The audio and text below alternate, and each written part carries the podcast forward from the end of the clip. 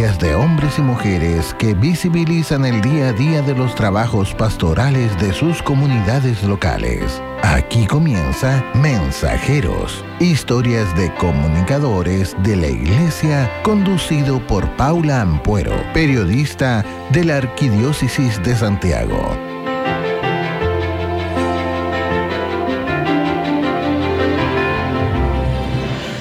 ¿Qué tal? Sean muy bienvenidas, bienvenidos a este nuevo capítulo del programa Mensajeros, historias de comunicadores parroquiales. Un programa producido por la Arquidiócesis de Santiago y que se transmite para todo Chile a través de la frecuencia del 89.3 FM de, la, Radio María y, también, y también a través de internet, eh, a través del www.radiomaria.cl. Estamos ya en una jornada bien ya previa a fiestas patrias, en septiembre, bien ya casi, casi primavera yo diría. Eh, para quienes no, no, me, no, me, conocen o no, no, reconocen mi, mi, voz, soy Danilo Picard, soy periodista eh, del Arzobispado de Santiago y desde este espacio le enviamos un cariñoso saludo a Paula Ampuero, quien es la conductora oficial de este espacio, de este programa. Y en este capítulo eh, vamos a tener a dos mujeres invitadas, dos comunicadoras de nuestra arquidiócesis, quienes compartirán las experiencias que han vivido sus comunidades gracias a la fe y a la oración ya sea a través de, los encuentros de oración virtuales, el rezo del rosario o, o adoraciones eucarísticas que han permitido que en este tiempo y también en el tiempo más álgido de la pandemia y del aislamiento social han podido nutrir y han podido acompañar también y llenar de esperanza a sus comunidades. Eh, por esto yo quiero saludar en primer lugar a Paola Herrera. Ella es comunicadora parroquial, es integrante de la parroquia Santa Faustina en la zona norte de la Arquidiócesis de Santiago. ¿Cómo estás, Paola? Hola, Danilo. Muy contenta. Pues muchas gracias por esta invitación y feliz de acompañarte en este programa. Y también quiero mandarle un saludo especial a toda la familia de Radio María, eh, los que nos están escuchando del norte, centro, sur, Isla de Pascua. Y también dedicarle este, este breve momento, ¿no es cierto?, a todos los enfermitos que nos pueden estar escuchando en este momento. Así que muchas gracias por esta oportunidad. Me alegro mucho, Paola, de aceptar la invitación y participar de, este programa. Así que ahí vamos a seguir conversando. Y también quiero presentar a Marlene Blanco, quien es agente pastoral y responsable de las comunicaciones de la parroquia Santa Bernardita en la zona cordillera. ¿Cómo estás, Marlene? Un gusto saludarte. Buenas tardes, Danilo. Buenas tardes, Paola a todos los que escuchan también Radio María. Encantada de estar en, un programa tan bonito y en vivo. Eh, así que un saludo para todos y vamos a ver aquí qué va a salir de esta conversación. Estamos con más disposición y con harto cariño. Sí, esa es la idea. Y bueno, tú lo has dicho, Marlene, estamos en vivo y ahí también los nervios y todo, que ustedes, las expectativas que tienen también eh, queremos hacer un pequeño juego para romper el hielo eh, y interactuar a través de una sección que nosotros hemos denominado el ping pong de mensajeros. ¿Aceptan el reto? Ya. obvio. Perfecto. Vamos, vamos. Vamos con el ping pong. ya, son preguntas rápidas y ustedes se pueden perfectamente en 30 segundos máximo pueden responder. Paola, ¿cómo describirías en breve el rol de mensajera? Eh, mira, el rol de mensajero para mí es un servicio súper humilde, gratuito, desinteresado, que va en ayuda, ¿no es cierto?, en ayuda a nuestra iglesia y, en, general todo lo que tenga que ver con las comunicaciones, eh, con el apoyo, ¿no es cierto?, también con nuestros párrocos, eh, también contamos con, un, con nuestro capellán, Diego González, y en estos meses, especialmente de, dura pandemia, ¿cierto? que hemos vivido todos, eh, hemos podido ayudar, ¿no es cierto?, mantener eh, la Santa Misa, los conversatorios, grupos de oración, catequesis, cenáculos en forma virtual. Y, mantener, ¿no cierto?, la iglesia viva en redes sociales. Eso para mí ha sido básicamente. ¿Qué ha tenido en tu vida este servicio? Eh, ¿Me puedes repetir la pregunta porque te me escuché cortado? ¿Qué significado ha tenido en tu vida realizar este servicio de mensajera, Marlene?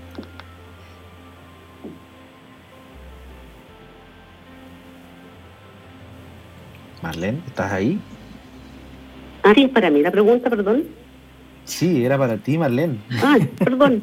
Es que como la Paola dice, me puedes repetirlo? Ya. Eh, vital, encuentro que el rol de mensajero es vital, trascendente en estos momentos. Incluso, o sea, de que partió la pandemia cambia el rol del mensajero, se vuelve trascendente, vital para su parroquia, su capilla. Y tiene que haber un, antes y un después de, del rol que se cumple como tal. Es un desafío súper grande. Creo que más allá de comunicar, a lo mejor noticias, hay que comunicar fe, hay que comunicar eh, oración, comunicar eh, testimonio. Para, eso es para mí.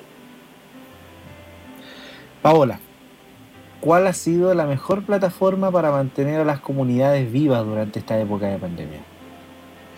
Uy, difícil pregunta porque la verdad es que todas las plataformas son buenas, ¿ah? pero en, en mi caso, digamos, personal, yo diría que el WhatsApp ha sido una de las redes sociales que, ha sido más rápida, eh, más directa, eh, que uno puede tener una comunicación directa con las personas, ¿ya? Pero eh, el YouTube, el, Instagram también, Facebook, o sea, la verdad es que es bien difícil la pregunta porque todas han sido importantes en este periodo que hemos vivido. Marlene, ¿qué sorpresa positiva te has encontrado en tu rol de mensajera? Con muchas sorpresas. Eh, por ejemplo, gente de la tercera edad que no tenía idea de manejar redes, WhatsApp, eh, Internet, computador, eh, algo nuevo para ellos. He encontrado gente que sí puede, que sí sabe. Ha habido gente que ha ido en ayuda, por cierto. Hay jóvenes que han ido a las casas de personas solas. pero ha sido una sorpresa para mí, grata, porque hay un, hay un afán de, comprender, de, estar conectado, y eso me impresiona. Y mucha gente que se acerca a la fe, y, gente que yo sé que a veces les ha fallado la fe en un minuto. Entonces, esas sorpresas han sido súper gratas para mí. Gracias por las respuestas ya en esta primera tanda eh, de este programa a Paola Herrera, comunicadora parroquial de la parroquia Santa Faustina y de Marlene Blanco, mensajera de la parroquia Santa Bernardita. Em, ambas, ambas son eh, representantes de una comunidad de mensajeras y mensajeros quienes todos los días de alguna manera revitalizan este, esta buena noticia, esta buena nueva a través de, las, de las, cuentas de, de las redes sociales de las parroquias eh, y forman parte de esta comunidad de mensajeros. Y en este espacio en el cual estamos conversando todos los días miércoles desde las 6.30 hasta las 19 horas, damos un pequeño espacio para poder dialogar, para poder ver las experiencias significativas que ha tenido también esta tarea en el rol que han desarrollado en la Arquidiócesis de Santiago. Seguimos entonces ya con preguntas sobre sus experiencias y los frutos de la fe, en especial en el contexto en el que estamos viviendo. Y ahí, durante la pandemia, todos los países se vieron obligados a tomar medidas radicales para frenar la propagación de la pandemia del coronavirus. Así vimos como nuestro país en marzo del 2020 por primera vez inició una cuarentena total en toda la región metropolitana y posteriormente en todo nuestro país. La crisis fue tan grande y tangible que nos hizo sentir impotentes. No cabe duda de eso. Sin embargo, cuando estábamos más preocupados, diversas comunidades se unieron de forma espontánea a través de cadenas de oración, a través de misas en streaming y hasta incluso adoraciones virtuales, las cuales demostraron que la comunión estuvo muy viva y muy presente. Desde los mismos comunicadores incluso el año pasado realizaron encuentros de oración vía streaming en que pidieron a Dios por el término de esta crisis sanitaria. Y yo a partir de este escenario, yo quisiera preguntarle a Paola sobre cómo afectó la crisis sanitaria en el sector donde participas y acompañas. Sobre lo mismo, Paola, cuéntame, y también para que la audiencia pueda oír muy bien, cuéntanos dónde está situada también la parroquia Santa Faustina y por qué ha sido tan importante esta labor en el sector donde está y cómo ha sido también el trabajo que ha realizado con, la comunidad. Eh, mira, eh, Danilo, la parroquia Santa Faustina y también Santuario en Formación de la Divina Misericordia, porque están juntas, Eh, esto está ubicado en el sector de las canteras, eh, en la comuna de Colina, cerca de Chicureo. Bueno, Chicureo, pero el sector se llama Las Canteras. Es un lugar muy abierto, muy bonito, es un campo abierto, o sea, el que va para allá en este momento realmente tenemos un galpón que es, el galpón de nuestra fe. yo lo encuentro maravilloso, pero en realidad eh, pronto ya el 16 de octubre vamos a empezar con la construcción. Así que desde ya los voy a invitar a todos para que sean parte de este maravilloso eh, santuario que vamos a hacer de la Divina Misericordia. Pero con respecto a tu pregunta de la, de la crisis, ¿no es cierto?, que hemos vivido todos, claro, nos afectó mucho, eh, sobre todo al principio, porque imagínate, nos cerraron las iglesias, con él la Eucaristía, no había confesión, eh, toda la vida comunitaria que, que, teníamos. nadie sabía usar las plataformas, las redes sociales, nos hablaban de streaming, como tú estabas comentando recién y todo, ¿qué es eso? Nos hablan de su Meet chino, o sea, mira, fue un desastre al principio, yo creo que muchas de las personas que puedan estar escuchando eh, me van a entender de lo que estoy hablando, porque en realidad nadie sabía usar nada, entonces tuvimos que aprender. Eh, y, bueno, y echando a perder se aprende, pero en lo concreto te fijas que todas las comunidades, también hablo de la zona norte, ¿no es cierto? Eh, se, se vieron muy afectadas porque muchas tenían ayudas sociales, el, reparto de las cajas eh, de alimentos, comedores, todo eso hubo que, reformularnos y, muchas parroquias, sobre todo en Renca, ¿no es cierto?, en, Quilicura, en Independencia, eh, ellos muchos tuvieron que ir a cocinar a sus casas para poder cumplir con las raciones de los alimentos. Entonces eso es muy bonito, la gente fue realmente heroica. Yo, yo realmente a mí me emociona eso porque eh, eh, todos pusieron lo mejor de sí para poder pasar esta pandemia. Si tomamos de la manito todos y con amor, pucha, todo se puede, todos, podemos salir adelante. Y así fue. Pero realmente, imagínate la colecta dominical también, que todas las parroquias eh, necesitan de, su planita para poder mantenerse, pagar la luz, esto igual con la casa. Entonces, em, hay gente sola también, hubo que llamarnos por teléfono y todas esas cosas que, nos pasaron y, que yo creo que todo el mundo pasó lo mismo. Eh, eso yo creo que eh, nos afectó muchísimo en esta crisis. Danilo, así que eso creo yo en, bien resumido, digamos. Claro, y, el impacto también tú lo comentas, en especial en las canteras y en, donde está inserta la, parroquia. Eh, hablamos de, del de un lado de la crisis que no solamente fue una crisis sanitaria, sino que también eh, hablamos de una crisis social que, también obligó a, movilizarse y a realizar distintas iniciativas. Y es ahí donde yo quiero también preguntarle a Marlene, eh, uniéndolo con la pregunta también que le habíamos hecho a Paula. A Paula, eh, cuéntame Marlene, ¿estás por ahí primero? ¿Estás atenta, Marlene? Sí, fantástico, porque mira, te quería preguntar, ¿qué, gestos o instancias recuerdas con mayor significado durante esta época, Marlene? ¿De qué manera pudieron desarrollar o acompañar a la comunidad? Bueno, primero debo de, resaltar la figura del párroco Fray Bernardino Sanela, ¿ya? que es antiguo en nuestra parroquia eh, eh, antes de la pandemia, un poquito antes. Entonces, eh, no nos podíamos conocer a todos todos todavía porque no podíamos ir al templo. No obstante, él nunca dejó de, realizar la misa con una persona, Hans, que cantaba, y la señora de Hans que filmaba, más los frailes que vivían ahí, a templo cerrado, por supuesto, y nosotros mirando desde nuestras casas. Eso fue vital, fue estupendo. Eh, ya nos sentíamos acompañados. Eh, nadie podía asumir la pandemia eh, porque estábamos todos confundidos con muchas interrogantes. Y eso nos acercó, nos, nos, eh, humanizó, en fin.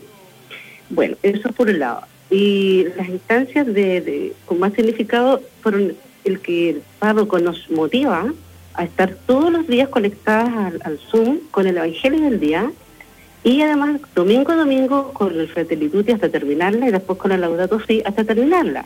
Ahora comenzamos otro ciclo. Ah, antes hubo también un, perdón, un taller de María Mariano, eh, hecho por Beatriz Mediano, que lo hizo ella eh, a, través de, nuestra comunidad, por Zoom. Entonces esas fueron instancias que nos tuvo conectados todo el tiempo, todos los días de la vida, hasta hoy día, ¿ya?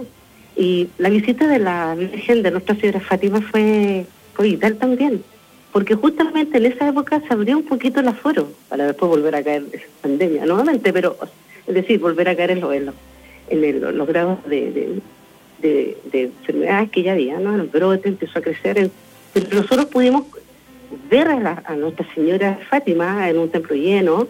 Eh, fue emocionante, yo vi demasiados gestos de emoción, de oración profunda, de gente que fue a ofrecer a su hija que estaba embarazada, que pudo tener a su bobita, que lo vi, lo viví ahí, in situ, cuando la señora llegó a pedir, porque nosotros la imagen la pusimos bien cerquita para que la gente pudiera ir a hacer sus oraciones.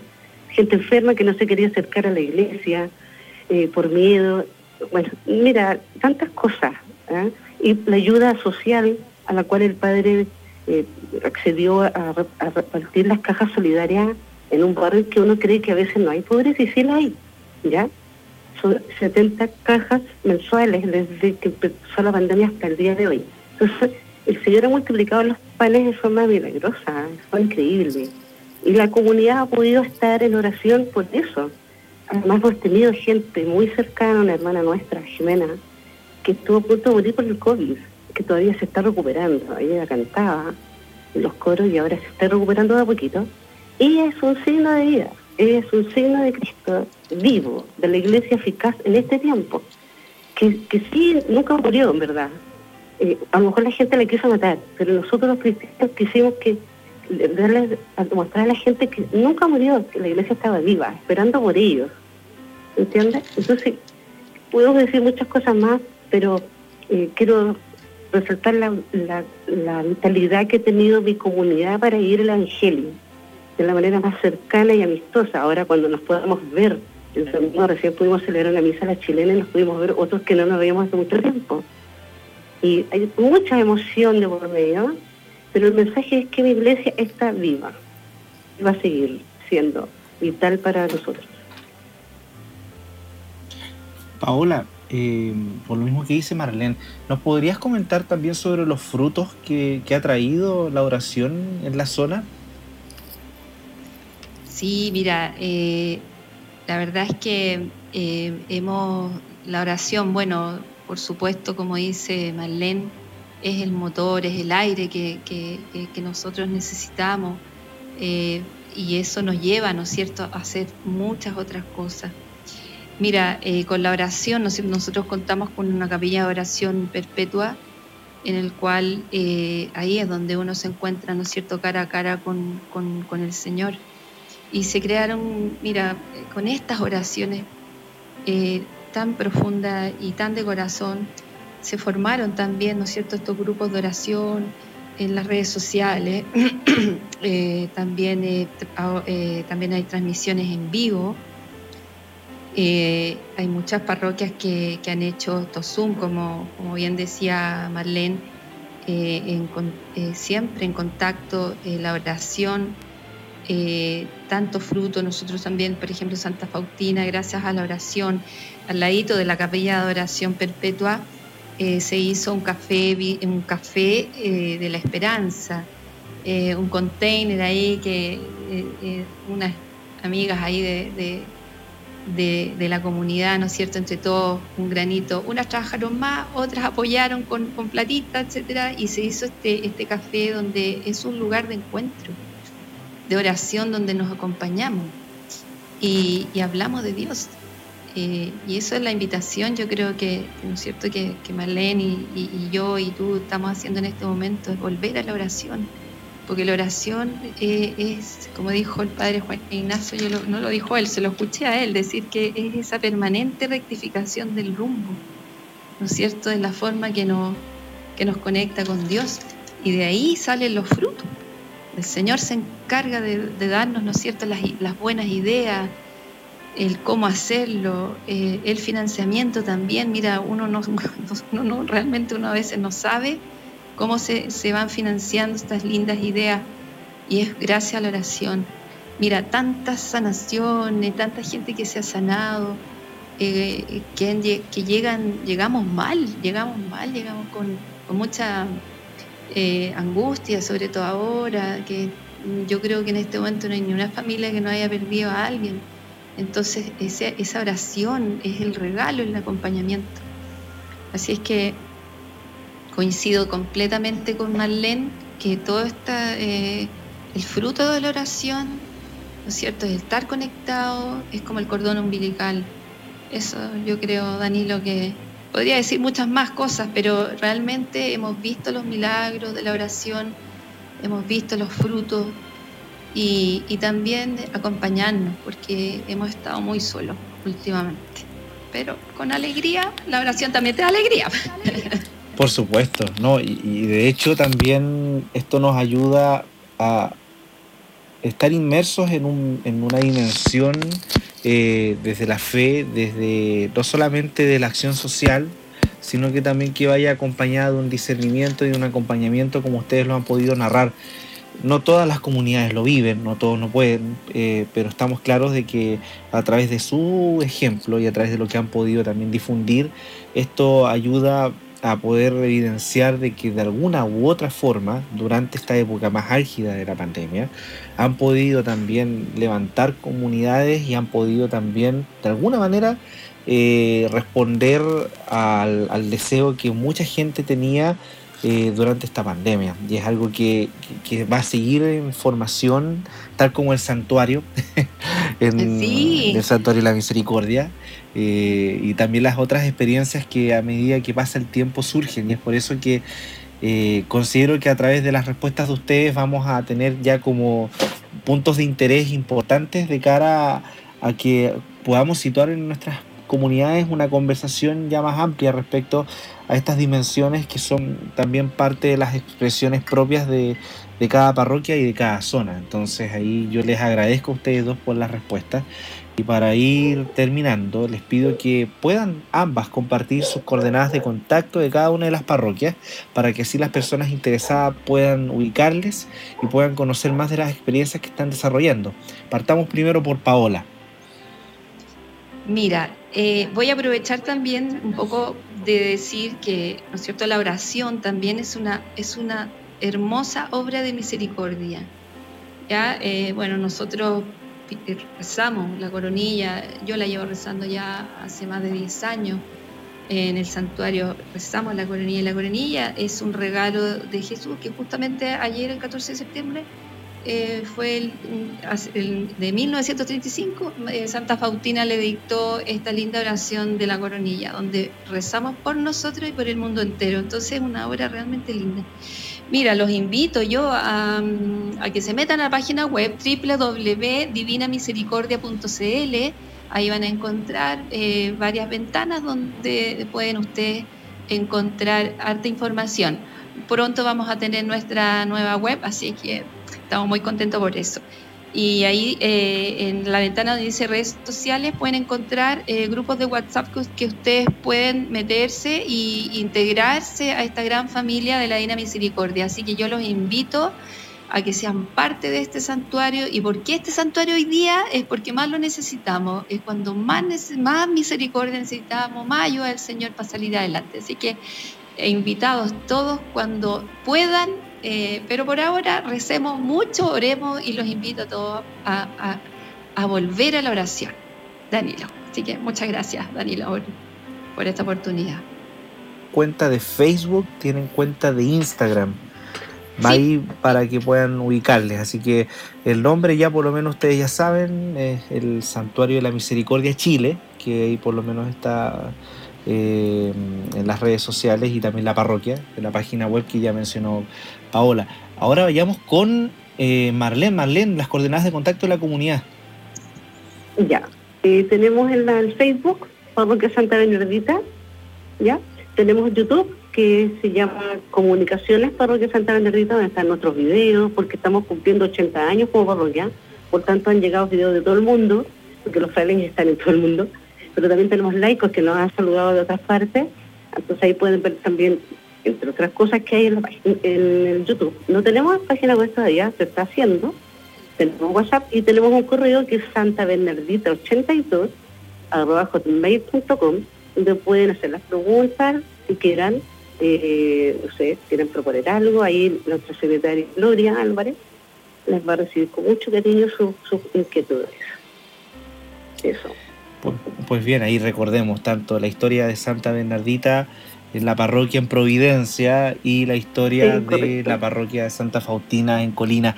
Dos experiencias muy conmovedoras, muy bonitas que nos han acompañado en este capítulo de Mensajeros.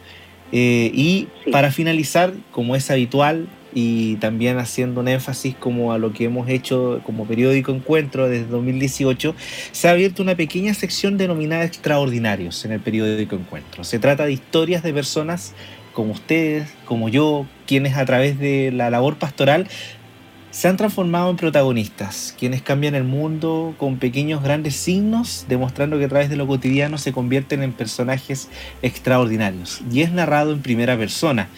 Hoy vamos a compartir una de las historias que apareció en la edición de abril del 2021 y es eh, narrada por Cecilia Coscaña. No sé si la ubica, Marlene. Sí, por supuesto, ella, ella trabajó muchos años en la parroquia, todavía trabaja en la parroquia, pero una de las, de las, más antiguas que hay. Eh, ahí van a ver su historia, ella es una persona que, bueno, hace también la catequesis, es mediadora parroquial, es teóloga, pero ahí está la historia y la pueden escuchar en breve. Ahora la vamos a contar, pues. Dice así. Desde hace 51 años los siervos de María, que son los sacerdotes de la parroquia, confiaron en mí me invitaron a ser agente pastoral bautismal y me permitieron servir a mi iglesia. A mis 76 años estoy agradecida de la oportunidad que me dieron de anunciar en forma explícita a Jesucristo. En mi comunidad he hecho de todo, soy la goma, como digo. Partí preparando para bautizos, luego se me encomendó la iniciación cristiana de adultos.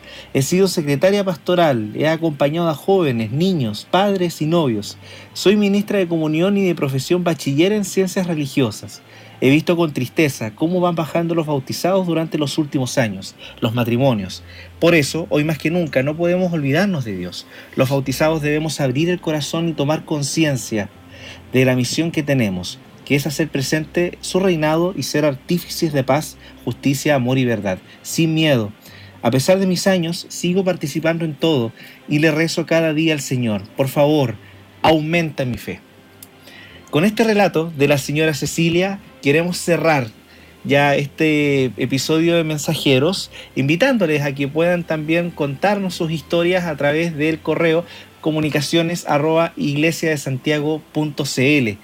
Y con esto ya llegamos al final de este episodio. Agradecer a Paola de la parroquia Santa Faustina de la zona norte y de Marlene Blanco de la parroquia Santa Bernardita Ambas comunicadores de nuestra, son comunicadoras de nuestra arquidiócesis y compartieron con nosotros sus significativas experiencias en la difusión y también acompañando a las comunidades de nuestra arquidiócesis. Les dejamos invitados a seguir escuchándonos todos los miércoles entre las 18.30 y las 19 horas. En cada capítulo me acompañarán dos nuevos mensajeros para profundizar en el quehacer de las labores que se realizan dentro de las parroquias y con esto también visibilizamos el trabajo que se hacen desde las comunidades de toda la iglesia de Santiago. Muchas gracias a todos ustedes y nos, escuchamos ya en, la, próxima, la próxima semana a través de la frecuencia de Radio María en 89.3 y a través de la página web www.radiomaria.cl. Muchas gracias y nos encontramos en un próximo capítulo.